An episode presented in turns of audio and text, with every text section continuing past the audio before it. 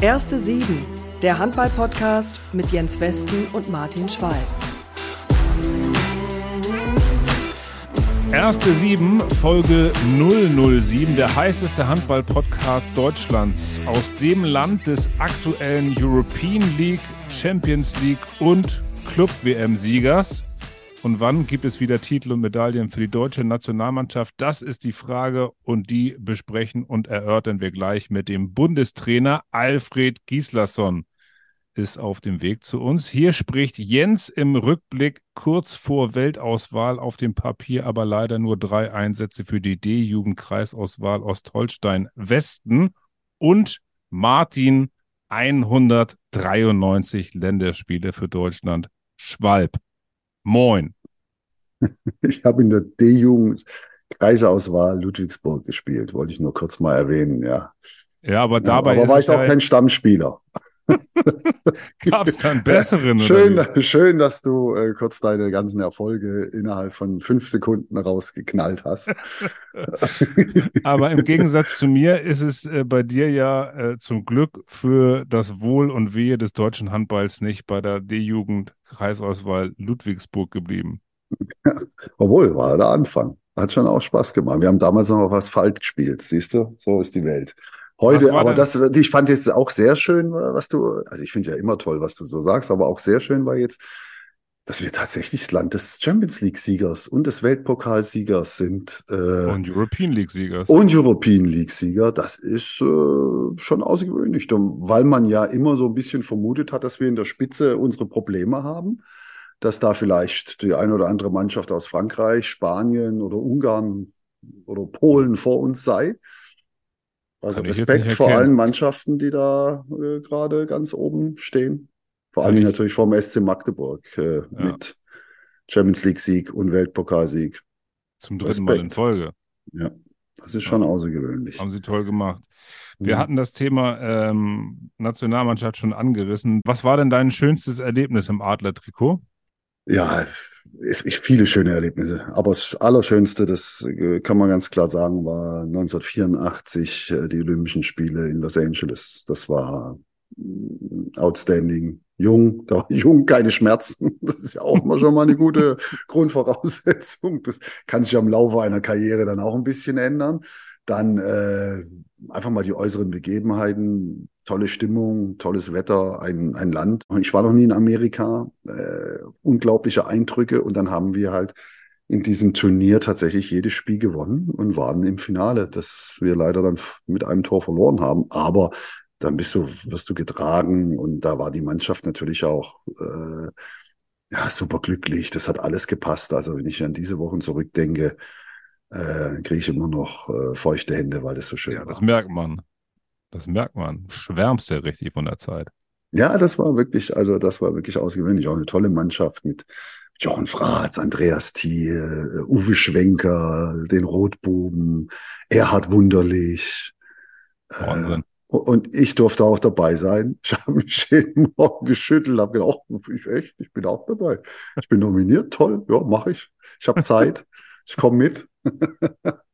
das war wirklich sehr, sehr schön. Also Nationalmannschaft ist, ist immer was ganz Besonderes. Und hast du dir zu Zeiten ähm, als Trainer mal ernsthafte Hoffnung gemacht auf das Amt des Bundestrainers? Ja, grundsätzlich natürlich schon. Es hat dann nie so gepasst.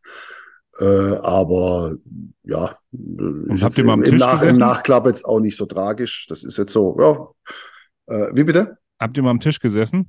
Äh, nein, nein. So weit ist nicht gekommen. So weit ist nicht gekommen, nein. Ähm, und ja, ja. So. der Alfred, der, der schart ja schon mit den Hufen und äh, klopft schon fast an die Tür.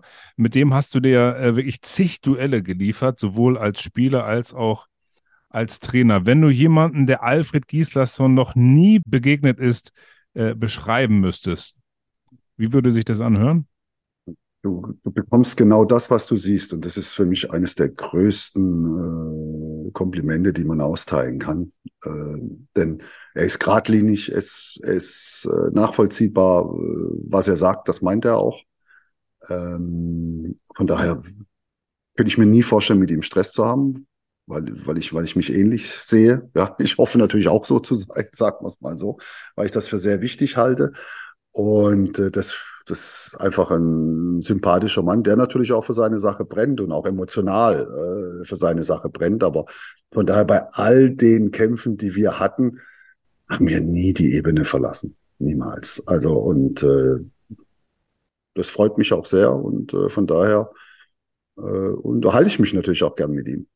Ein sehr aufrichtiger Mann, wie ich finde. Genau. Und jetzt lassen wir ihn rein, würde ich sagen.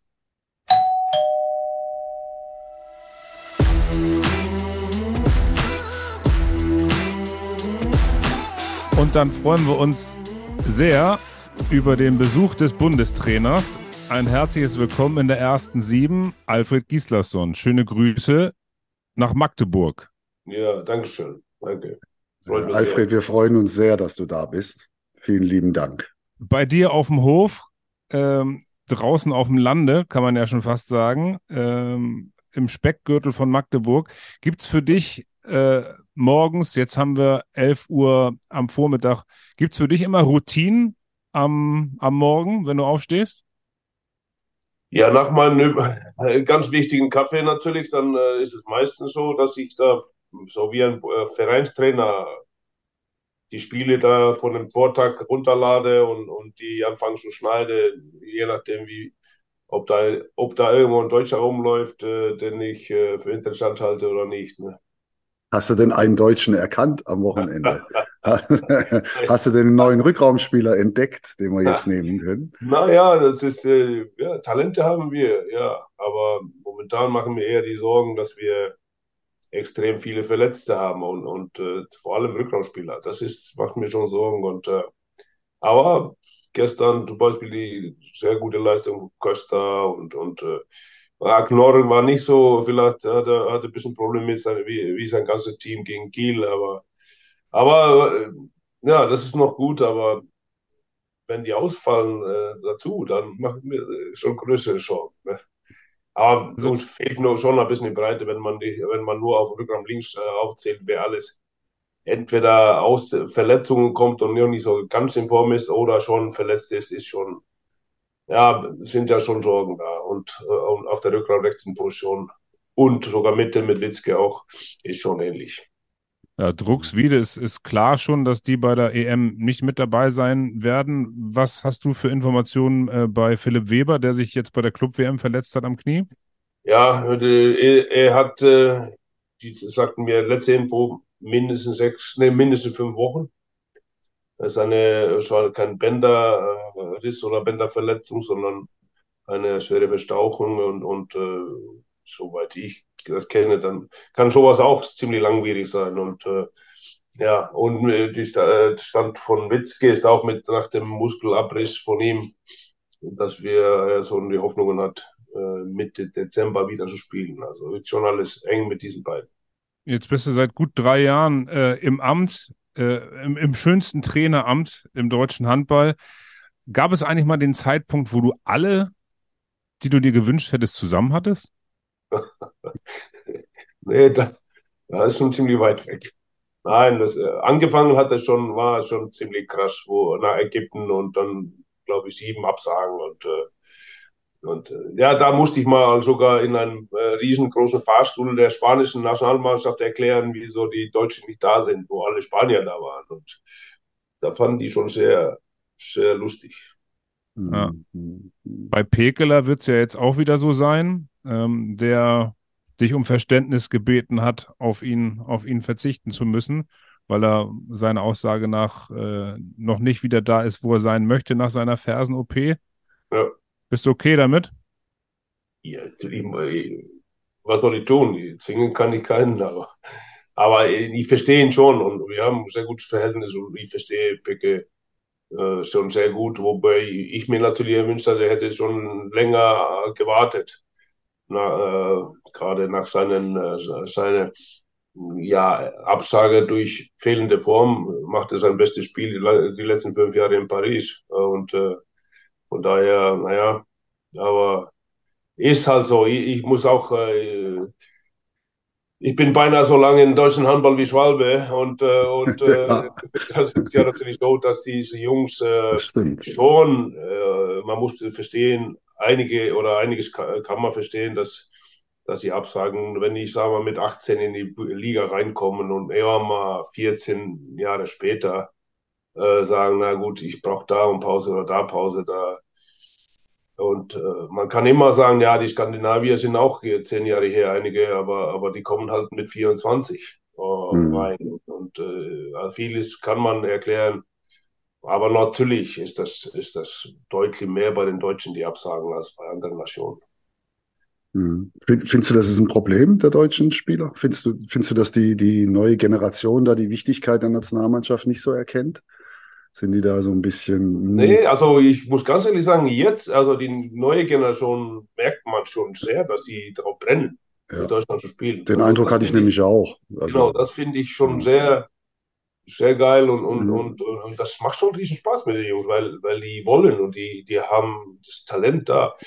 Und ich, äh, du, ihr wisst ja auch, dass diese, dieses Problem für die jungen deutschen Spieler ist, ist ist so, dass die vielleicht ja wie jetzt äh, U21 Weltmeister werden und äh, nicht ohne Grund.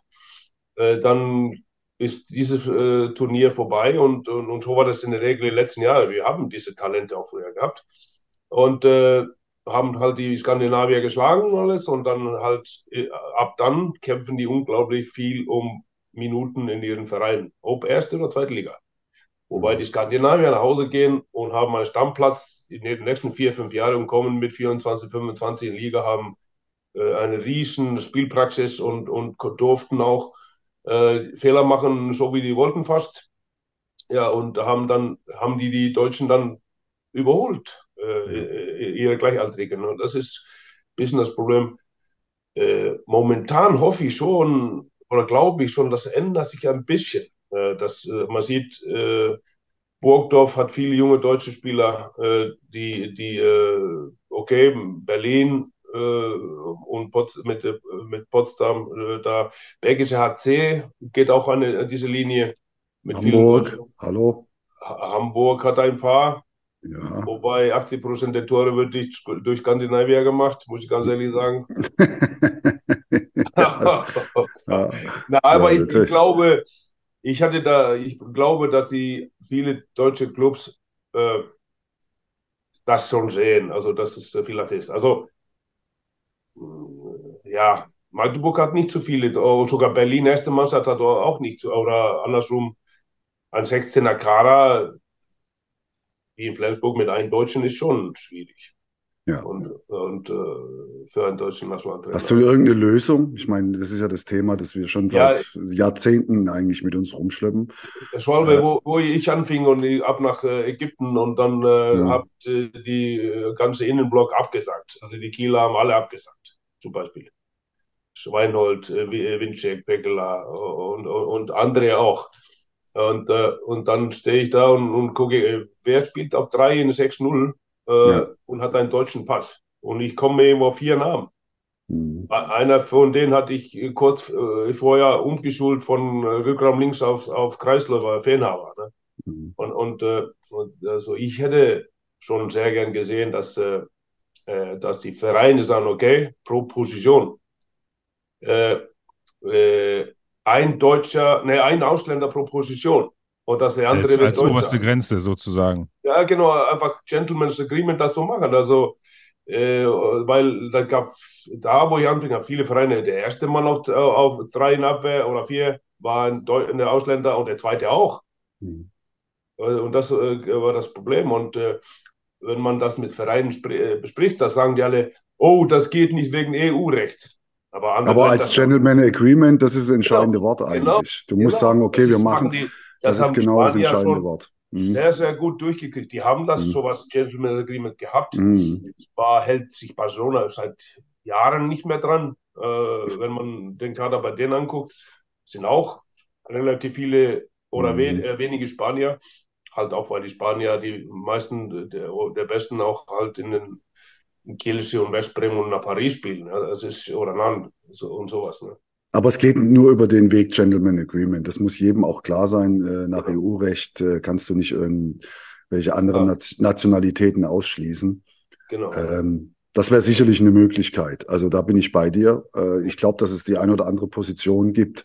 Da werden die Vereine aufheulen. Zum Beispiel, wo, sag ich mal, Rückraum rechts mit den Linkshändern wird es natürlich dann schon eng, wenn da jeder ja, Verein ja, natürlich noch Linkshänder so. auf Rückraum rechts suchen muss. Ist mir jetzt aktuell auch in Hamburg, ist das ja bei uns auch so. Ja, ja. ja. Und das ist ja in vielen Vereinen. Also Linkshänder sind ja nicht so, so dicke. Da gibt's ja. ja nicht so viele aber andersrum, äh, okay, wir haben die, die Breite, aber, äh, aber, äh, und, und, aber auffallend, auffallend viele deutsche Rückraumspieler sind verletzt. Mhm. Oder, oder auffallend viele Deutsche sind jetzt verletzt ge gewesen. Also, Liegt das nicht auch ein bisschen daran, dass äh, jetzt geht es um die Ausbildung. Sag mal, was, was, hältst du denn von der Ausbildung? Ich finde manchmal, äh, ich beobachte es bei uns ja auch, äh, sehr viel Training, sehr viel Engagement, sehr viel Verletzungen, auch schon im frühesten, frühesten Alter. Du wirst direkt in die Mühle reingeworfen. Äh, ist es nicht auch manchmal so, dass speziell auch die skandinavischen Länder ein bisschen anders, ein bisschen lockerer trainieren, dass die andere, weil die kommen alle technisch so gut ausgebildet bei uns an ja. Da denke ich mal, warum sind wir denn nicht so gut ausgebildet? Ich denke, die haben auch viel mehr Zeit, einfach ja. irgendwie zu trainieren. Und gerade in den jungen Jahren, also äh, in der Breite wird deutlich mehr trainiert oder haben wir viel mehr Trainingshallenzeiten äh, in Jugend. Ich sehe das bei meinen Enkeln in Island. Das ist ja Wahnsinn, was die für Zeiten haben. Und Gleichaltrigen in Deutschland haben das überhaupt nicht. Äh, da muss man aber differenzieren. Das gibt ja in den guten Clubs ist das anders. Das ist gut, aber äh, das sind äh, in, in sagen wir 20, 30 Clubs in Deutschland wird das super gemacht. Mhm. Aber die 2000 andere Vereine, weißt du, die was in Deutschland und die anderen Länder gibt diese 2000 nicht. Die Deutschen haben die, aber da wird zweimal die Woche trainiert. Mhm. Und, und aber die Jungs, die richtig Talent haben, das hast du recht, da kommen, die werden in eine Mühle reingeworfen, wo die, wo, wo die extrem viel, die spielen Doppelspielrecht hier, die spielen A-Jugend, die spielen zweite Mannschaft, die spielen erste Mannschaft, die, die haben nie Pause. Ja. Und, und, und, äh, und ich hatte das Problem damals sogar, da, damals in Magdeburg, wo ich äh, das, das, die Mannschaft komplett umkrempelte, uh, krempeln musste und ich hatte da irgendwie sieben, acht oder zehn junge deutsche Spieler in, im 16er Kader. Mhm. Das, äh, und die spielten ja auch alle dann halt in Juni und Juli, wo andere Pause hatten jeweilige Vorbereitung auf eine Weltmeisterschaft oder EU oder was auch immer. Also irgendwann habe ich gesagt, guck, ich muss jetzt in, in meine Vorbereitung ein Drittel der Mannschaft einfach Pause geben, weil die gar keine hatten. Ja, so sieht's ja. aus. Und ja, das ja, läuft das ganze dann, Jahr so. Das, das, läuft das, das ganze das, Jahr so. Genau, und dann ist halt, das ist die Realität bei einigen dieser Jungs mit 19 oder 18 und 19 und dann mhm. wundert mich, warum sind die mit 21 kaputt? Mhm. Aber Schwalbe, nochmal noch mal ein, ein Punkt von mir. Ne? Wenn deine Frage, so würde ich es mal formulieren, ist die, ist das Ausbildungssystem in Deutschland das Richtige?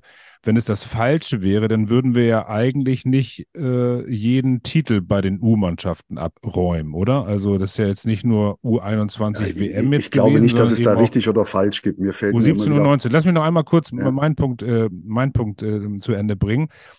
Äh, ich finde, bei den, gerade bei dem U21-Turnier hat man gesehen, dass ganz, ganz viele Nationen technisch richtig gut ausgebildet sind, aber die einzige Mannschaft, die decken konnte, das waren die Deutschen. Also ist das vielleicht ein Ansatzpunkt, dass man ähm, da weniger auf äh, Körperlichkeit, äh, weniger auf äh, Schwerpunkt Defensive, sondern dann tatsächlich technische, taktische Ausbildung geht?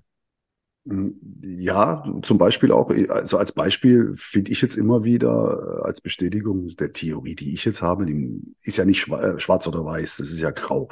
Aber wenn ich jetzt dänische links oder rechts außen sehe, ich glaube, ich gibt, es gibt in Dänemark zwölf äh, links außen, die Dreher, Leger, die technisch so gut sind, dass du sagst, wo kommen die alle her? Ja, also es geht ja durch die Bank. Wenn du mal siehst, wie der Ball weitergegeben wird in den dänischen Mannschaften, wie die Stufen aufbauen, wie die gegen gegen äh, Abwehrreihen agieren, nicht nur individuell, sondern wie sie sich auch gemeinsam bewegen können.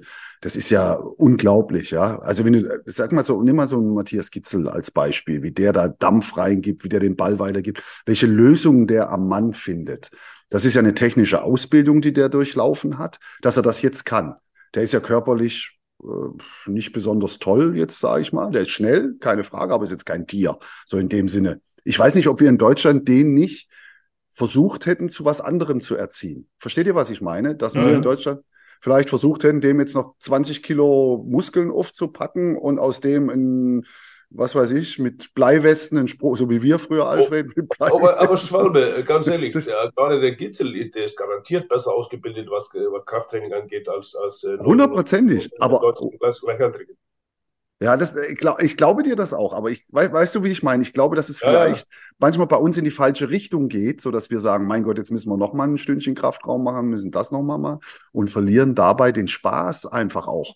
Ich habe immer den Eindruck, als ob die dänischen oder die skandinavischen Spieler viel mehr Spaß haben an dem, was, was wir aber, da so aber Ich habe neulich mit einem dänischen Trainer gesprochen über dieses Thema, der jetzt Deutschland äh, äh kennengelernt hat und arbeitet der sagte, wir haben diesen Druck gar nicht da, äh, wie wir in Deutschland aufbauen. Genau. Also das, die wir, ich kann die, die jungen dänischen Spieler drei Jahre äh, nach der Jugend betreuen, äh, drei, vier Jahre in der Liga. Er kann fast machen, was er will. Also er kann Fehler machen, äh, weil wir haben eher ein Playoff-System. Also wir können das äh, alles die, in der normalen Liga äh, habt ihr Spaß, habt, äh, macht was ihr wollt, oder nicht was ihr wollt, sondern natürlich habt Ich verstehe, was du meinst, ja, genau. diese Lockerheit. Aber, genau. aber diese, diese, äh, der Vergleich bei vielen Deutschen, die kommen entweder in 10 Minuten, wo das Spiel komplett gewonnen ist oder verloren ist. Hm. Das ändert sich vielleicht ein bisschen jetzt. Da äh, kriegen Spieler wie Uschins und Fischer sehr viel Spielzeiten oder, oder gibt äh, Elias Scholtes oder so. Aber, aber aber die haben nie, also, oder, oder die, die dänischen äh, sagte, haben nicht das Druck, hey, jetzt bei jeder Entscheidung äh, äh, äh entscheide dich, ob du die letzten zwei, nächsten zwei Wochen komplett auf der Bank oder der Tribüne sitzt, weil jeder Fehler, den du machst, ist ja für alle fatal. Ja. Und das, werden wir aber auch nicht ändern. Wir sind halt die ja. NBA. Das wirst du auch in einem großen Kontext nicht ändern können. Ich glaube, da brauchst du gut ausgebildete Trainer, die einfach auch mal sowas aushalten und die auch mal fest im Sattel sitzen, um, um junge Spieler einzusetzen und zu sagen, das ist mir jetzt egal, der entwickelt sich gut, dem vertraue ich jetzt einfach mal, oder? Ja, ja. Nee, aber du weißt, was ich meine. Das ist diese, ja. das ist diese Seriosität ist vielleicht, es ist zwar da, aber anders. Es ist nicht so, und, und, und äh, ich bin auch ein großer Freund von Playoffs. Äh, das war super. Er ist super in Island. Äh, und ganz äh, wie in Dänemark auch. Äh, okay, viele sagen, na, bis da ist die Liga nicht so wichtig.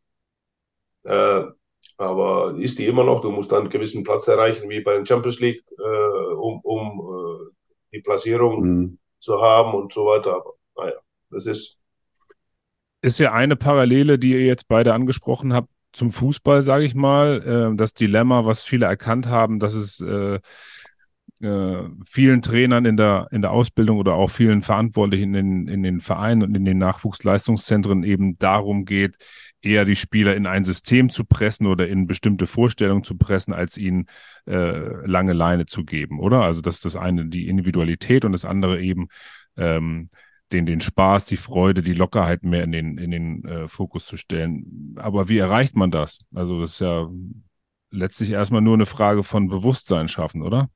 Ja, bin ich bei dir. Also grundsätzlich glaube ich, dass unsere deutsche Mentalität auch ein bisschen uns einen Strich durch die Rechnung. Bei uns ist alles ein bisschen ernster, ein bisschen seriöser, ein bisschen muss genauer sein und du musst ja das verdienen.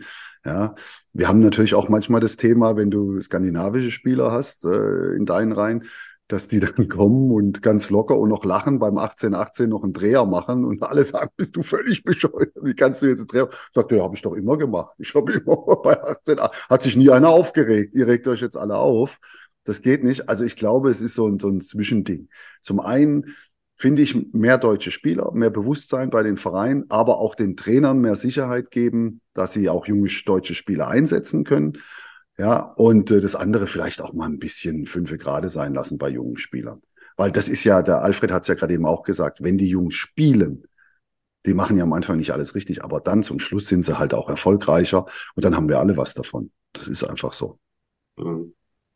So würde ich das sehen. Nicht einfach. Keine einfache Situation. Gell? Die Frage, die ich. Du, Alfred, ja?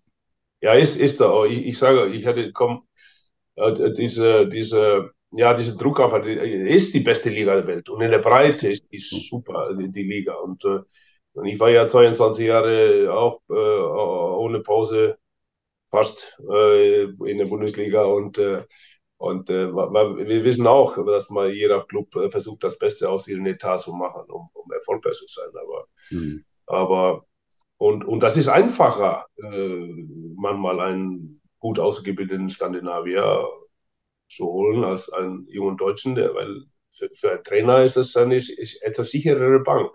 Du weißt eher, was kommt oder nicht. Ja, also natürlich. Also, also Vor allem, du stehst auch nicht so in der Kritik. Du sagst, oh, guck mal, wir haben eine, dann fokussiert sich erstmal auf diesen Spieler. Oh, das ist ja so ein, ich sag dir, Ausländer äh, geholt, der kann was. Was, was du gerade da sagst, Walter, ist, äh, ist da wirklich sehr, äh, sehr wichtig.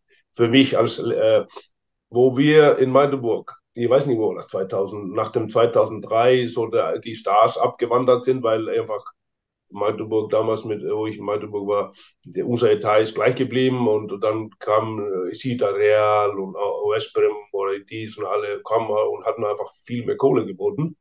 Oder, und dann äh, haben wir Stefansson und äh, Perunit, äh, Sun, Kevatek und die alle verloren.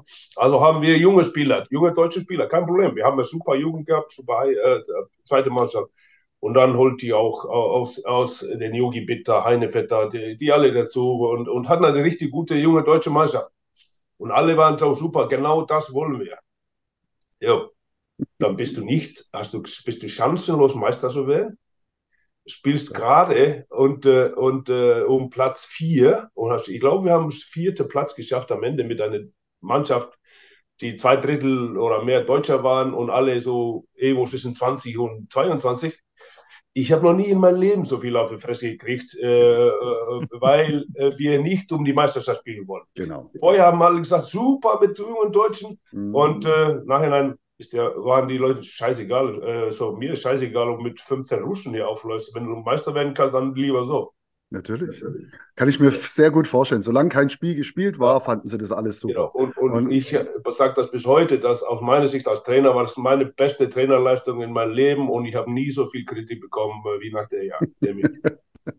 ja, ja, also, das ist genauso. Also, also wie man es macht, ist es. Ah, ja, aber das ist so wirklich, das, das schaffen wir nicht. Fragen, da. Tue ich mir das an oder tue ich mir das nicht an?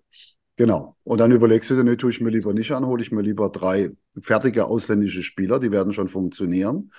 Und dann kannst du denen auch das erstmal zuschieben, kannst sagen, wir, wir haben doch hier einen teuren Spieler gekauft, der muss doch was bringen. Da bist du als Trainer schon mal erstmal ein bisschen ja, Aber aus. es geht natürlich auch anders. In Kiel hatte ich natürlich das Glück, ich konnte dann halt, äh, ich habe ja viele, ja, wo ich kam nach Kiel, waren Berlin Deutsche da.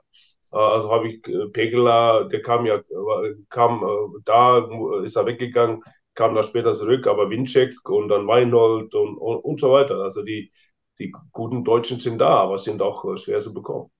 Ja. Nochmal, noch mal ein Punkt äh, bezüglich vielleicht auch sol solchen goldenen Generationen. Ne? Also äh, wir sind ja auch trotz der stärksten Liga der Welt äh, 2004 und 2016 Europameister geworden, Weltmeister 2007, Olympia Bronze 2016. Also diese Problematik mit zu wenigen deutschen Spielern in der HBL gab es ja auch in der Zeit. Ähm, jetzt sehen wir bei Dänemark, die jetzt dreimal in Folge Weltmeister geworden sind, äh, dass es immer wieder diese goldenen Generationen gibt. Also dass es vielleicht auch so ein bisschen, bisschen wellenförmig ist, auf und ab. Wir waren jetzt mhm. bei den Skandinaviern, ne? aber die einzige richtig maximale Konstante im Welthandball ist doch Frankreich eigentlich. Und wenn wir da nochmal beim Thema Jugendarbeit äh, vielleicht nochmal den, den, den Blick nach Frankreich äh, richten, da bin ich jetzt unterbelichtet, um ehrlich zu sein, um da eine Einschätzung zu geben. Wie ist es bei euch, was das Thema äh, Jugendförderung und Ausbildung in Frankreich anbelangt? Also in Frankreich legen sie deutlich mehr Wert auf Physis. Das, so geht's mal los. Also im Vergleich zu den Skandinaviern. Und individuelle Ausbildung. Individuelle Ausbildung. Und die haben natürlich auch eine, eine Liga, die einen gewissen Anspruch hat mit guten Mannschaften, aber die natürlich nie so aufgestellt ist wie bei uns, dass sich alle Mannschaften jetzt theoretisch auch viele Ausländer leisten können, sondern das eher punktuell. Das heißt, da gibt es viel mehr Freiräume auch für die französischen Spieler. Von daher ist es natürlich ein echt guter Nährboden, dass die Franzosen immer wieder was hinterher bekommen. Und das ist schon außergewöhnlich, was die Franzosen an, am Portfolio haben. Ja, vor, vor Dingen zu Rückraum rechts, schau dir das mal an. Das ist ja völlig irre. Aber die haben, eine, die haben, ein anderes System. Also in der Jugend, äh, die, das, soweit ich was weiß, die haben auch, äh, die jungen Spieler teilweise sind eine ganze Woche in ihren äh, Ausbildungszentren. Genau. Da kommen dann nur am Wochenende ins Club und die spielen dort. Richtig. Ja. Und, und, und, äh, und äh, wenn ich dann vergleiche, glaube ich, mit Deutschland und so, wie viele hauptamtliche Trainer für Handball äh, von Kommunen und Staat bezahlt werden, da waren die, keine Ahnung, ich, oder Verband, da kommen wir auf relativ wenige, wo, wo die Franzosen, irgendwo habe ich eine Zahl von äh, 89 Trainern, die Jugendarbeit leisten für den äh, Handball und komplett bezahlt werden von Kommunen und Staat. Mhm. Bestreut über ganz Frankreich. Also komplett, die sind äh, äh Volltagsjobs da mhm. in diesen ganzen Schulausbildungszentren. Äh, und da hat äh, Frankreich ein, ein, da ein super System, was auch die sehr viel Geld für ausgeben. Ja, und ich, da hast du recht. Ich glaube, ich hatte letztes Jahr äh, Diskussionen mit, mit Ausländern in den Ligen gehabt. Warum äh, haben, äh, bringen wir nicht so viele junge Leute aus wie die Dänen? Und dann habe ich auch Spaß gemacht, ich nehme die Statistik und wie viele, Den, äh, wie viele Ausländer sind in der Liga. Wo sind die Plätze für die jungen Leute? Also das sage ich als Ausländer. Dann habe ich bis auf, bin ich auf die Statistik gekommen. In der ersten Tennisliga sind 44, dann würde ich schätzen, das sind maximal fünf oder sechs in der zweiten Liga. Also es kommen die Dänen auf 50. In der ersten und zweiten Liga Deutschland sind 260. ja, also und ich habe mit ein paar Clubs darüber reden wollen. Die haben, die haben das, den Zettel direkt weggeworfen, die wollen nicht darüber reden. Und, es, und glaub, es, ist so, wir sind die NBA, alles. Ja, genau, aber hierher, das ist, ist, so. Das ist, ist, ist richtig. Dieses Thema, äh, warum sagen die Deutschen eher ab, wenn die über 30 sind? Und wenn, wenn ich das vergleiche mit den äh, Skandinaviern, äh, das ist das äh, so, dass es ist viel leichter nach Hause zu kommen und du hast dann ziemlich gesicherten Job. Ja. Äh, und ein, ein, ein, sagen wir, isländischer Nationalspieler, der kommt nach Hause, der hat, kann äh, sich äh, einen Club fast aussuchen als Trainer. Auch wenn er noch nie einen Schein hat. Und damit kann er anfangen. Eine große äh, Motivation. Die, ja, und die Deutschen, äh, okay, und in, in, Island würden die sagen, wo ist dein Schein? Also du kannst ja nicht arbeiten. In Deutschland ist das erstmal, hey, fange ganz gut an. Ich, ich, ich habe auch, noch, hab auch noch so eine Theorie, warum ein deutscher ja. Spieler eher aber, absagt, weil er halt ja, das ganze Jahr zu Hause ist. André, und, und, die können ja nicht so leicht als Trainer in, übergehen, die Deutschen, auch wenn die sehr gut, äh, gute Trainer hatten oder erfahren. Weil in der deutschen Liga, diese ganzen äh, äh Ausländer sind auch hier, die wollen nach Deutschland äh, als Trainer. Ja. Also äh, kein Schwein will nach Island als Ausländer. Als, als, als, als ich den HSV trainiert habe, äh, gab es keinen anderen deutschen Trainer, der die Ehre hatte, äh, eine, eine Spitzenmannschaft zu trainieren. Das gab es damals nicht.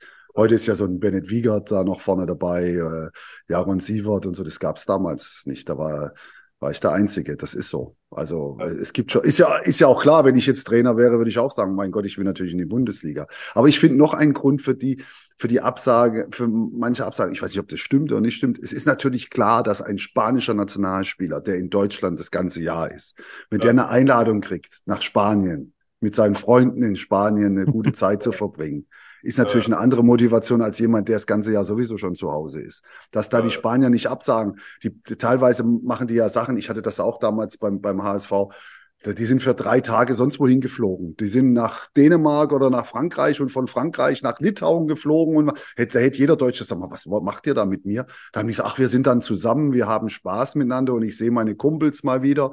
Äh, das ist auch, auch noch eine zusätzliche Motivation. Muss man äh, auch mal verstehen. Dass da äh, die Gemeinschaften einfach ein bisschen geschlossener sind. Das stimmt. Ich habe ja. das auch mitgekriegt mit den Franzosen, wo ich die ganzen äh, Franzosen hatte da. Also, ja. dass sie unglaublich gern äh, zu den Nationalmannschaft äh, gingen.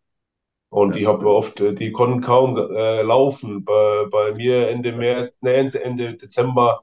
Und da sage ich immer, du musst ja Pause machen. Wie Pause? Nee, nee, nee, jetzt. Äh, ich muss doch zur Nationalmannschaft. Du musst dahin. weil, äh, und ich sage, ja, wegen Training. Ja, also, was du Jungen trainieren. Ich setze mir, leg, leg mir auf der Bank bei den Physios. Ja. Hauptsache, dann, ich bin dabei. Genau, dann, das ja, ist die Motivation. Ich bin dabei und dann, dann spiele ich halt. Ja, genau so. Also das habe ich auch sehr häufig. Ich habe manchmal den Eindruck, dass sie die letzten zwei Spiele vor, vor großen Events oder so auch immer ein bisschen mit Halbgas gespielt haben, damit sich ja nicht nochmal verletzen und irgendwie da nicht hin dürfen. Also, sag mal, naja, ja. das, das haben sie immer geschafft, auch angeschlagen. Da sind sie immerhin. Ich hatte, ich war haben. dermaßen sauer vor dem Fernseher mit Duvniak einmal Das, der hat ja vier Monate nicht gespielt bei uns, hat gerade dann anderthalb Spiele gespielt und hat er was an Fuß, ich weiß nicht mehr, was er hatte. Und dann haben wir abgesprochen, okay, er ist jetzt, kann eigentlich, aber eigentlich nichts, aber eigentlich müsste nach Hause glaube bleiben, eine Reha machen, aber gut. War 60 Minuten gespielt. Ja, abgesprochen, ja, okay, dann fängt er mit fünf Minuten äh, pro Halbzeit und ganz easy. Äh, klar. Erstes Spiel gegen Serbien und ich gucke mir das scheiß Spiel an. Er ist in der 58. Minute immer noch auf der Platte und hat dann Muskelbündelriss äh, auf der Stelle, wo er, wir ihn vier, fünf Monate aufgebaut haben. Ja?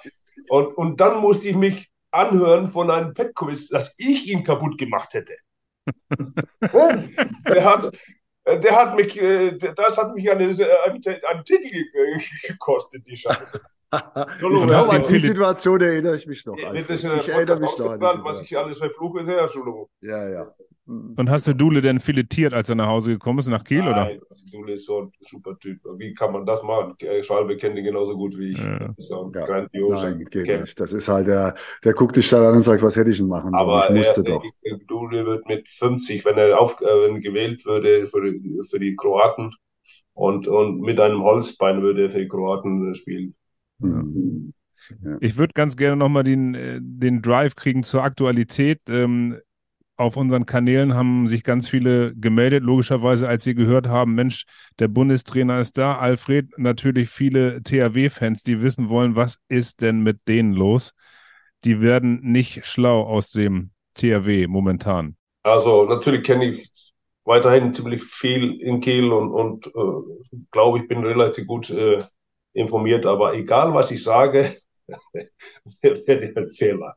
Also zum Thema der DRW sage sag ich nichts. Ich muss nur sagen, also ich bin sehr stolz auf Philipp und, und der macht einen sehr, sehr guten Job und, äh, und äh, mit Sprengi zusammen. Und äh, natürlich ist das äh, der Weggang von einem Landin äh, und äh, Sargosen ein, ein, ein, ziemlich großer Verlust und äh, gerade in, in Crunch-Time-Situationen Mhm. Und, äh, und vor allem dazu kommt, eine, äh, dass Peke sehr lange äh, draußen war und Steffen Weinhold immer noch nicht spielt und der wahrscheinlich auf der Position äh, einer der besten äh, Abwehrspieler der Welt ist. Gerade in der 3-2-1 äh, spielt das kein besser als er. Und, also ist, ist schon ziemlich heftig, äh, heftige Verluste da. Burgdorf natürlich spielen die nicht gut. Gestern haben die sehr, sehr gut gespielt. Also das ist, ist so. Das ist, äh, ich habe selber so ein, eine Saison, äh, war ich äh, chancenlos fast äh, und auch Platz 5, 6 mit THW, wo einfach eine, ein, ein, ein, in eine Reihe oder ein, gleichzeitig äh, äh, vier Spieler ausfielen. Ja. Findest und dann, äh, dann habe ich auch die Fragen von Jens Westen bekommen, was ist eigentlich mit THW los? Der, der, der hat oft so blöde Fragen gestellt. Ach, komm, hör doch auf ja, nein, aber, aber das ist, ist, ist äh, äh, leider, äh, leider äh, die Realität dort. Ansonsten würde ich das Also bist du nicht auch der Meinung, dass, äh, ich würde noch ergänzend sagen, zum einen, ich glaube, es ist wieder unterschätzt worden, was Niklas Landin eigentlich auch psychologisch für, für ein THW ausgemacht hat, weil halt ja. einfach die Gegner du weißt, wie das ist, wenn da hinten früher so ein Hacker da in seinem Eck drin ja. saß oder ein Tier. Ja. Hast du dreimal überlegt, ob du jetzt wirfst oder wann du wirfst oder wohin du wirfst. Und das ja. war ja bei Niklas ähnlich. Der hat den ja so eine Stabilität gegeben und mhm. äh, die jetzt halt einfach äh, führt zur Leichtigkeit bei Gegnern jetzt. Die sagen, ach ja, äh, brauche ich nicht so viel Respekt haben. Das ist das eine. Aber was ich noch ergänzen wollte, ist, findest du nicht auch, dass ein bisschen die Führungskräfte auch durch Verletzungen und aber auch durch ihr Alter jetzt so ein bisschen an, an, an Qualität auch nachgelassen haben, weil halt wenn du immer wieder verletzt und angeschlagen bist und kämpfst dich zurück und irgendwann ist halt mal, bist du auch mal in einem Alter, wo du es dann nicht mehr auf das Niveau schaffst, auf dem du mal warst. Mach's mal einmal konkret. Ich sag Pekeler zum Beispiel, ich finde, ich finde, äh, er ist ein super, super Handballer und ganz, ganz lieber und, und, und toller Mensch. Aber es wird ja immer schwerer für ihn, auch den Druckpunkt und die Geschwindigkeit zu sehen zu bekommen. Und der Handball ist ja jetzt noch schneller geworden. Das, das haben wir ja gesehen. Kleiner, schneller, noch dynamischer. Und ich habe manchmal den Eindruck, speziell auch beim Spiel in Magdeburg oder so, da hatte ich so den Eindruck, als wenn der THW echt Schwierigkeiten hat, das Tempo über 60 Minuten zu halten. Ja, das, also ich glaube, ich, da glaube ich nicht. Das glaube ich wirklich nicht. Nur es ist eine, also wenn man, wenn äh, THW mit, mit einer Abwehr von einem Innenblock, Weinhold, Pekeler in Topform, Winczek in Topform und äh, ja fast egal, äh, oder auch äh, ob das Landin oder oder Johansson oder, oder wer immer oder auf, auf, auf fünf ist. Also ist eine überragende Abwehr. Und da, wenn du dann dahinter ein Landin hast, ja. äh, wo du sagst, okay, der kann auch relativ wenig 50 Minuten halten, aber du weißt, in der, in der Schlussphase oder wie früher Titi, der, der war immer völlig schockiert, wenn er ausgewechselt wird, weil er immer am Ende halte ich die wichtig. Weißt du, der, und der hat das sogar gehalt, äh, ge, gemacht, aber aber, aber äh, das Problem ist, äh, Harald Reinkin ist ein überragender Spieler für THW und hat super gemacht, aber der ist nicht so ein guter Abwehrspieler wie, wie mhm. Weinhold. Das ist äh, ein, ein, Unterschied. In, egal ob in 6-0 oder besonders in 3-2. Und, und Perke ist, er ist jetzt schon, schon langsam in seine Form, wo er, wo er Vollgas geben kann. Und er ist äh, ein sehr schneller Spieler. Also, ja, das, äh, aus dem Grund meine ich ja, du brauchst solche Leute. Und ja, wenn die aber, dann aber, aber immer aber länger Peke, ausfallen, dann wird es natürlich immer aber problematischer. Aber wenn Peke, nicht bei äh, oder erst bei 70 Prozent seiner Leistung ist, dann, mhm. dann, dann, reicht es auch, auch nicht in, in Magdeburg. Und äh, Överby ist ein sehr guter Abwehrspieler, aber nicht Pekela. Ja, und, und, und so weiter. Das ist, sind halt die Unterschiede. Und, und äh, die Liga ist so ausgeglichen, dass wenn dann ein Spieler fehlt oder über lange Zeit, das kann so viel äh, ausmachen. Und, und äh, dazu kommt natürlich, dass, äh, dass äh, mit, mit Sargosen, der wie einen ganz, ganz wichtigen Spieler äh, verloren hat und muss jetzt äh, ein, äh, aus, aufs Skippergürtel einbauen, der eine ganz andere Spielstil Spiel hat als, als die bisherigen Rückraumspieler. Ähnlich ein bisschen wie, wie Miha Sarabic, aber, aber doch ein bisschen anders. Mhm, ja, ja. Nochmal, also, ich glaube halt, da, darf ich da noch kurz dazu antworten? Ja. Ich bin äh, genau der Meinung, nur um das mal zu verdeutlichen, wenn du einen Peckerler und einen Winczek im Mittelblock hast, dann wirst du nicht auf die Idee kommen und zu sagen, ah, dann machen wir, arbeiten wir jetzt mit großen Isolationen und versuchen da irgendwas, weil du genau weißt, dass du gegen Peckerler da nicht erfolgreich sein kannst. Dann wirst du dir ein Reinkind aussuchen oder jemand anderen, um zu versuchen, da den entscheidenden Schritt Vorteil zu bekommen. Mit dem Överby in der Mitte und mit anderen im Mittelblock sieht die Welt dann schon ein bisschen anders aus. Dann hast du genau. wieder mehr Angriffspunkte, um einfach auch Tore, äh, um, um Druck zu machen und um die Abwehr auseinanderzuziehen. Genau. Und das ist, glaube ich, auch so ein bisschen das THW, dass sie diese Stabilität, die sie eigentlich in der Abwehr ausstrahlen, jetzt nicht in allen Spielen ausstrahlen können. Ja, und, und, und dann kommt dazu, dass Gerard, der der erste Mann sein sollte, kommt an und ist verletzt, verletzt ja. und spielt gar nicht. Und halt, und der Innenblock ist, ist noch nicht ganz fit Anfang der Saison, wo die die, die Punkte, zu viele Punkte liegen lassen. Und äh, mit einem sehr gut eingespielten Innenblock von THW, mit einem Landin dahinter, ist das verdammt schwer. Und Natürlich.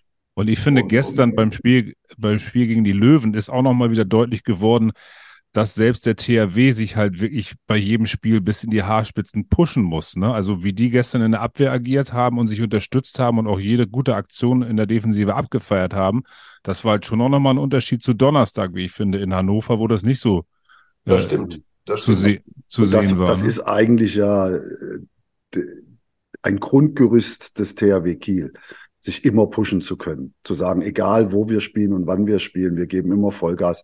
Dafür waren sie ja über viele, viele Jahre auch berühmt, ja. muss man auch mal ganz klar sagen. Ja, sie haben ja am wenigsten Mist gebaut von, von ganz vielen Mannschaften, die da versucht haben, deutscher Meister zu werden. Also ich, ich finde, das ist schon, schon auffällig bei Ihnen. Ähm, und nochmal eine Zahl, die ich nochmal nachgeschaut habe: 29 Gegentore im Schnitt pro Spiel in bisherigen Bundesligaspielen. Ne? Das gab es noch nie. Das ist der absolute Höchstwert zumindest was die Statistiker sagen, in der Geschichte der Bundesliga für den THW Kiel. Also das unterstreicht eure Theorie, dass ganz klar ähm, die Abwehr das Problem ist. Ne? Wobei äh, Mirko und Bellassen von den Zahlen her äh, in den Top Ten sind jeweils, ne, was sie Ja, die, waren, die sind beide nicht schlecht. Ja. Aber, aber ich, ich, sage, ich, ich behaupte, dass diese Zusammenarbeit der, der Abwehr und Torhüter äh, war, war nicht so stabil.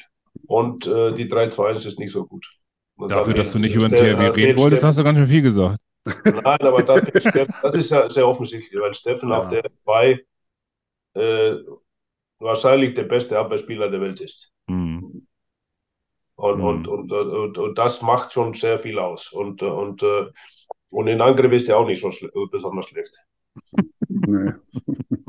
Wobei die guten Jungen da bekommen haben mit Gubindo, aber er spielt wenig und, und er ist natürlich. Äh, schlauer Handballer, Gubindo. Ja, sehr schlauer Handballer. Inzwischen 1 und 2 steht immer breit, oh, äh, saublöd genau. zu verteidigen. Ja, und, mm. und äh, unglaublich, äh, unglaublich Riecher für die Situation. Ja, wirklich. Ah, hat mich immer geärgert, wenn ich den immer gesehen hätte. Unsere Abwehr so oft auseinandergezogen. Ja, gar nicht mit der Riesendynamik, sondern einfach, weil er von Positionen her, die er eingenommen hat, so, so so stand, dass du immer ein kleines latentes Problem mit ihm hattest. Muss man echt sagen. hattest, du, hattest du ein stetes latentes Problem mit Schwalbe eigentlich? Als, als Gegenspieler und als, als Gegner, äh, als gegnerischer Trainer? Der war äh, immer ätzend als, als Gegenspieler. In der Abwehr nicht. Aber als Trainer haben wir natürlich viele, äh, viele ja, waren wir sehr, sehr oft begegnet überall. Aber ich habe, äh, Schwalbe, guck mal, guck mir den, den, guck dir den Typen an, der war einfach so nett, das war äh, einfach, du konntest nicht sauer sein. Das wollte ich, das wollte ich gerade fragen. Gab es mal eine Situation, wo du richtig sauer warst auf Schwalbe? Nee, das glaube ich nicht. Nee. Wir waren nie richtig sauer auf uns. Nee, ich glaube, wir haben auch viel zu viel Respekt voneinander, weil wir uns ja, wir haben beide beim Tusim, ich weiß noch, als du ausgezogen ja. bist beim Tusim, da bin ich zum ja. Tusim gekommen. Da warst du gerade dabei, die Waschmaschine so rauszutragen. Gott, hat der Mann Kraft. Ja, das hat mich ein bisschen, das fand ich ein bisschen schade, dass wir da nicht zusammen gespielt haben. Das war 1988 übrigens. Das war richtig, aber das war, äh, das hat äh, der Chef selber Klaus. geguckt. Der hat mir, äh, Klaus hat das damals, der hat äh, gesagt, ne, darf nicht so Olympia. Also Deutschland war nicht in Seoul dabei. Und da sagt er, ja, wenn du zu Olympia gehst, äh, dann darfst du nicht, äh, also du kannst nicht zur Olympia, weil du verpasst die ersten fünf Spiele der Liga, äh, weil die Liga, deutsche Liga nimmt nicht äh, Rücksicht auf, auf Olympia diesmal. Und Was es damals gesagt, alles gab. Ich habe Klaus das ges damals gesagt, hör mal, Klaus, ich gehe zur Olympia. Und weil da waren auch drei andere, vier andere Ausländer, äh, Isländer in der Liga, wobei nur ein Ausländer, der, der, der hat eine richtig geile Generation. Wir sind alle gegangen wir haben fast alle nach einem Jahr Island gespielt und dann bin ich nach Spanien gegangen. Weil, weil äh, wo Klaus das endlich mal kapiert hat, dass ich doch zur Olympia gehe, egal was er sagt, dann kam er und sagte, ja okay, du kannst zur Olympia gehen. Ich sag Klaus, ich habe in Island unterschrieben, ein Jahr, ich gehe nicht nur zur Olympia, ich gehe aus Tusen weg. Ja.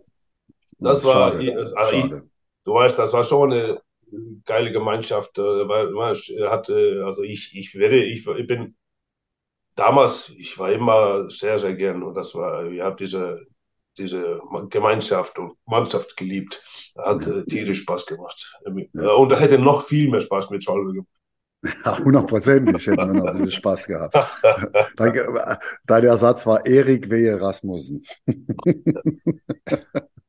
nee, das war, fand ich damals auch sehr schade. Aber ich weiß es noch ganz genau und da haben dir auch ganz viele geholfen, als damals, als du da ausgezogen bist und beim ja, Ausland. Das war, war sehr traurig. Haben sie, haben auch immer alle noch viel von dir erzählt. Ich muss ganz ehrlich sagen, meine Abschiedsfete, die war, äh, war, war wirklich sensationell in dem Hinsicht, dass eine gewisse Brauerei in, in, in Essen äh, das ganze Bier gestiftet hat und, und wir waren ziemlich ja, gesunde Mannschaft.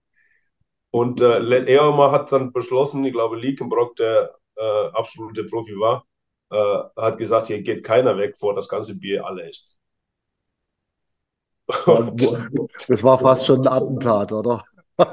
Ich Robert Liekenbrock. Ich glaube, ja? das war um 6 Uhr morgens, wo das Ende ging. Das hört sich fies an. Nee, das hört sich super gut an. Das sind genau die Schicht äh, Geschichten, warum wir äh, Mannschaftssport betreiben. Das gehört auch dazu. Aber äh, sensationell finde ich, außer Distanz auch, äh, dass wenn man sich irgendwie über, keine Ahnung, 30 Jahre wahrscheinlich, ne, äh, dass man da ähm, so häufig die Klingen kreuzt als Spieler und als Trainer und dann äh, offensichtlich wirklich 0,0 irgendwas hängen geblieben ist und ihr nie sauer aufeinander wart, obwohl es wirklich immer um so viel ging, also vor allen Dingen zwischen Kiel und äh, dem HSV damals. Ne? Das hat uns, das hat uns beide, also mich persönlich sowieso nie, aber das hat uns beide, also ja, ich kann jetzt nur von mir reden. Ich, ich habe das nie an Alfred festgemacht. Das war immer, das wurde sowieso schon so hochgekocht und ich habe dann, ich habe auch nie irgendwie die Motivation jetzt äh, gehabt, dem Alfred irgendwas zeigen zu müssen oder so, sondern es war einfach, wir wollten gerne den THW Kiel schlagen. Und, äh, und unsere Jungs waren heiß und, und fertig. Und ich glaube auch, wir hatten auch im Spielfeld hatten wir auch nie irgendwas miteinander. Ich kann mich an keine Situation erinnern, wo wir uns mal gegenseitig so, weil klar, da waren schon Emotionen. Kannst dir vorstellen. wir haben ja Spiele ja. gehabt, werden, kannst du dich daran erinnern, als wir eigentlich deutsche Meister geworden wären und zu Hause gegen euch mit einem noch verloren haben oder, oh Gott, war das dramatisch. Ja. Also wir haben natürlich dann auch schon ein paar Dinge, die spitz auf Knopf waren, äh, zusammen erlebt. Aber, ja, schön. Ja, schön, dass super. Es, dass es so ist. Super, super, super schöne Zeit. Ganz Norddeutschland hat damals auch diesem Duell entgegengefiebert. Also nicht nur Flensburg gegen Kiel, sondern das war auch eines der Duelle. Da war, war hast du richtig gemerkt, wie ganz Norddeutschland vibriert hat. Das war, war schon toll. Und jetzt sind es nur noch ein paar Wochen bis zum Rekordspiel in Düsseldorf, bis zum Start der Europameisterschaft. Schwall, was wünschen wir dem Alfred denn für die EM? Äh, zunächst mal viele gesunde Spieler. Ich glaube, das ist das, wenn ich das rausgehört habe, das ihn jetzt gerade am meisten beschäftigt, dass er eine schlagkräftige Truppe zusammenkriegt. Und wenn er die hat, dann äh, wird es einen unglaublichen Spaß machen. Ich glaube, es ist wichtig, das auch zu genießen, weil 50.000 im ersten Spiel, das ist schon außergewöhnlich, ja, gegen äh, beim Eröffnungsspiel sowas und dann wird ganz Deutschland wird zuschauen und, und, und wird sich an der deutschen Mannschaft erfreuen, da bin ich mir ganz sicher. Was wünschst du dir denn? Ich? Ja, für die EM. Ich glaube sogar erstmal die, die Zahl, ich glaube schon, dass es so ein bisschen mehr geworden, weil die konnten die Tribüne ein bisschen größer machen. Ich weiß nicht, ob ich irgendwas falsch verrate, aber ich glaube, es werden 52.000 sein. Aber, aber ja, was wünsche ich mir?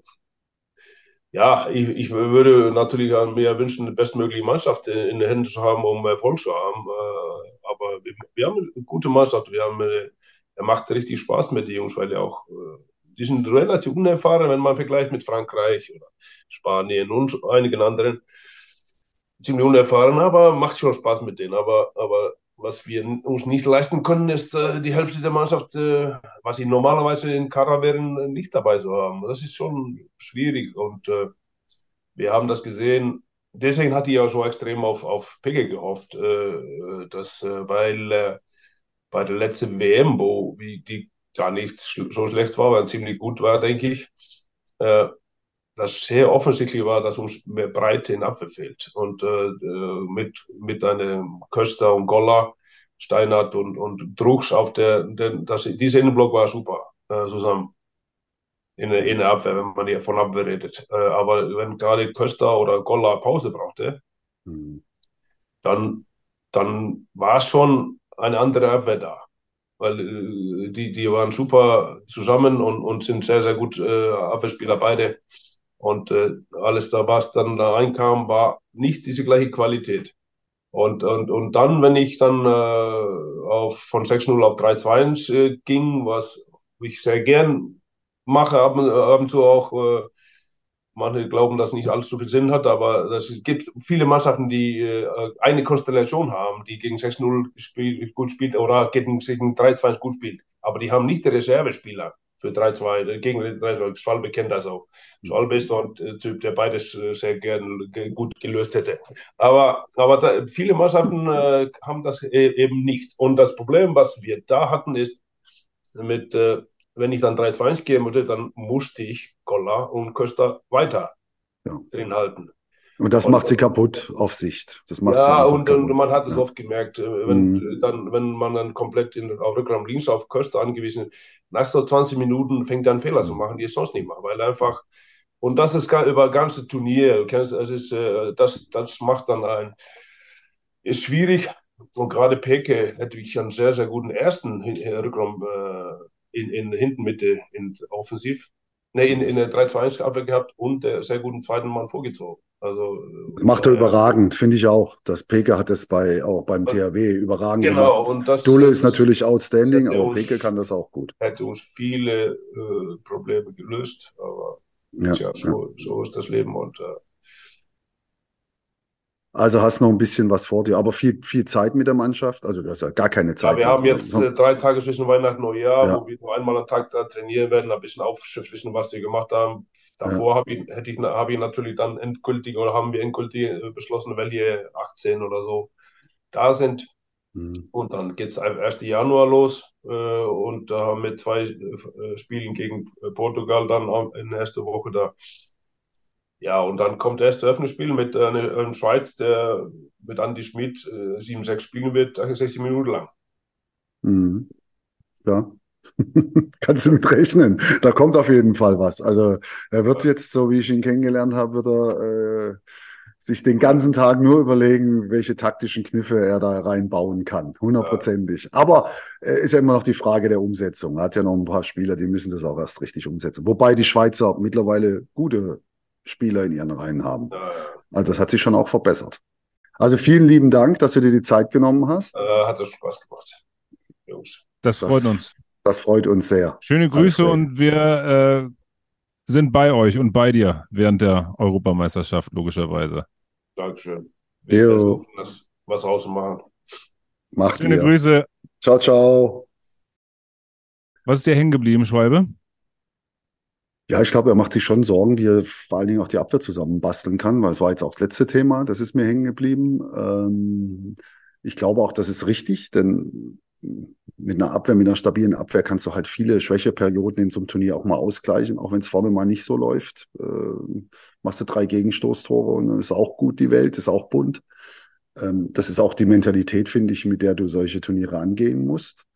Ähm, ich glaube, es wird ein, ein Qualitäts, äh, eine Qu- Qualitätsfrage. Wie viel Qualität schaffen wir es, speziell in den Rückraum reinzubringen, ja? Äh, um auch Alternativen zu haben, wenn mal bei einem oder anderen das nicht so gut funktioniert. Weil nur Juri, Knorr oder nur äh, Köster, das würde nicht, das ist zu wenig. Ja, vor allen Dingen durch die Absage von Pekela kannst du natürlich Köster, ja, kannst klar, du Köster Abwehr. halt auch nicht so häufig und Klar. so lange wie es geht im Angriff bringen. Ne? Das ist das, das ist das Problem, genau. Du musst ihn da wechseln, du musst ihn da rausnehmen. Ja, wenn du eine, eine dünne Decke hast, ist das, wenn du da zum Beispiel mal die Franzosen oder die Dänen siehst, die haben dann Spiele drin, da sitzen die ganzen Cracks alle 50 Nee, Minuten auf der Bank. lass uns nicht darüber nachdenken, weil dann wird mir Das schlecht. Ja, Ähm, auf der anderen Seite, äh, was ich ja jetzt auch glaube, davon bin ich überzeugt, das ist immer so und das wird auch diesmal so sein. Emotionalität Ja, im Handball und die ist auf unserer Seite. Äh, Wir werden da von der Welle getragen werden, hundertprozentig. genau, aber die, die wird natürlich auch hauptsächlich oder sehr häufig von der Abwehr erzeugt. Ne, wenn da was geht, äh, Andi Wolf noch mit einem Fragezeichen nach seiner Bandscheibe. Halte ich auch für eine wichtige Personalie, Ja, absolut. weil, weil Ähm, er ist auch jemand, der bei den Gegenspielern im Kopf ist. Ja.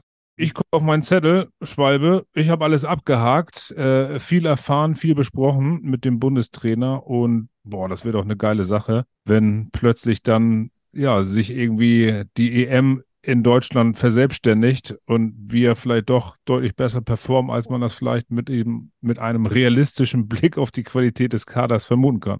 Ja, ich bin sehr optimistisch, das wäre jetzt zu weit gegriffen. Ich bin äh, optimistisch, dass wir mit Emotionen und, und, und auch mit unseren Fans im Rücken und äh, mit einem sehr, sehr guten Trainer, der auch erkannt hat, dass, dass die Abwehr äh, der Grundstock von allem ist, wie er es uns ja auch äh, so ein bisschen klar gesagt hat, dass er da was Tolles zusammenbasteln wird. Und dann werden wir eine, eine, mit der Euphorie der Fans eine gute WM spielen. Das, davon bin ich überzeugt. Das werden wir schaffen. Wie weit es nachher gehen wird, schauen wir. Es wird ein paar Situationen geben, die gibt es im Handball immer. Da ist es dann die 57. Minute und es steht ein für uns oder ein gegen uns und dann, dann zählt's in den letzten zwei, drei Minuten. Und wenn du dann das Spielglück zwingen kannst und die Dinger gewinnst, dann kannst du auch was ganz Großes erreichen. Wenn nicht, dann wirst du halt äh, kein Europameister. So kann man es dann auch mal sagen. Könnte ich auch mitleben, wenn es nicht kommt. Genau. Hauptsache schöne EM. In diesem Sinne, Leute, hat Spaß gemacht. Schöne Grüße Jo, äh, tschüss. an alle Vielen lieben Dank fürs Zuhören. Ciao, ciao. Tschö.